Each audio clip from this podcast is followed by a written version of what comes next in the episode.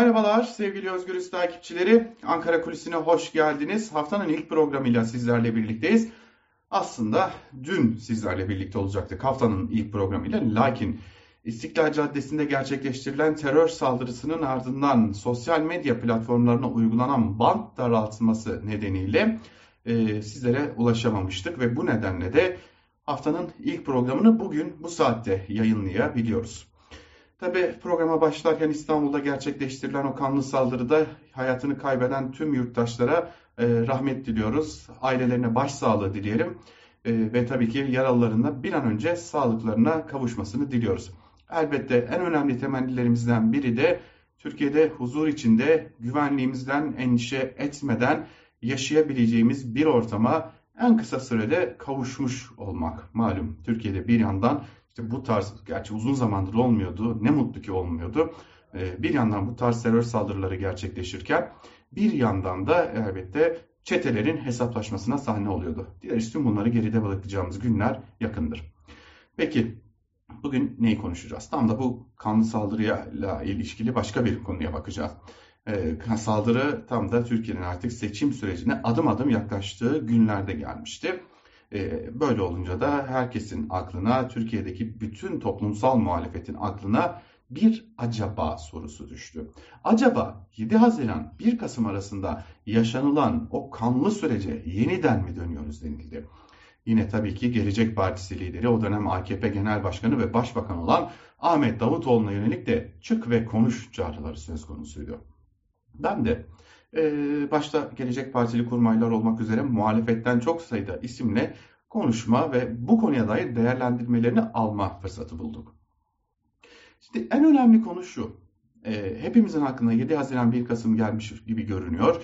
E, haklı kaygılar elbette bunlar. Lakin muhalefet temsilcilerine göre henüz bu kanlı saldırıya ilişkin bu yorumu yapmak 7 Haziran 1 Kasım arasında yaşadığımız o zorlu, kanlı, acılı sürece yeniden dönüşün işaretlerini bulmak şimdilik biraz e, yoruma kaçıyor. Değerlendirmesini yapıyor muhalefet partileri ve hatta bu tarz yorumların gelmesinin e, iktidarca arzulandığını, iktidarın da tam da bu tarz yorumların yapılması gerektiğini e, istediğini fakat bu yorumları yapmak için henüz erken olduğunu aksine bu saldırının çok yönlü araştırılması ile birlikte belki de başka noktalarında açığa çıkacağını düşünüyor muhalefet temsilcileri ve 7 Haziran 1 Kasım süreci benzeri bir e, duruma geleceğimize dair e, bir beklentileri de bulunmuyor. O da şundan kaynaklanıyor.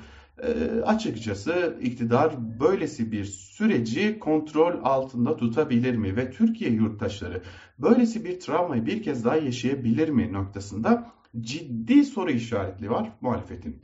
Ee, iktidar kanadıyla görüştüm. İktidar kanadından gelen açıklamalar ise Türkiye'nin kritik bir seçime gittiğini ve tırnak içerisinde e, aynen cümleyi aktarmak istiyorum. Terör örgütlerinin bu süreci derinden etkileyerek istedikleri rahat alana kavuşmak istediklerini söylüyor iktidar temsilcileri ve e, onlar da 7 Haziran 1 Kasım benzeri bir süreçten bahsetmiyor.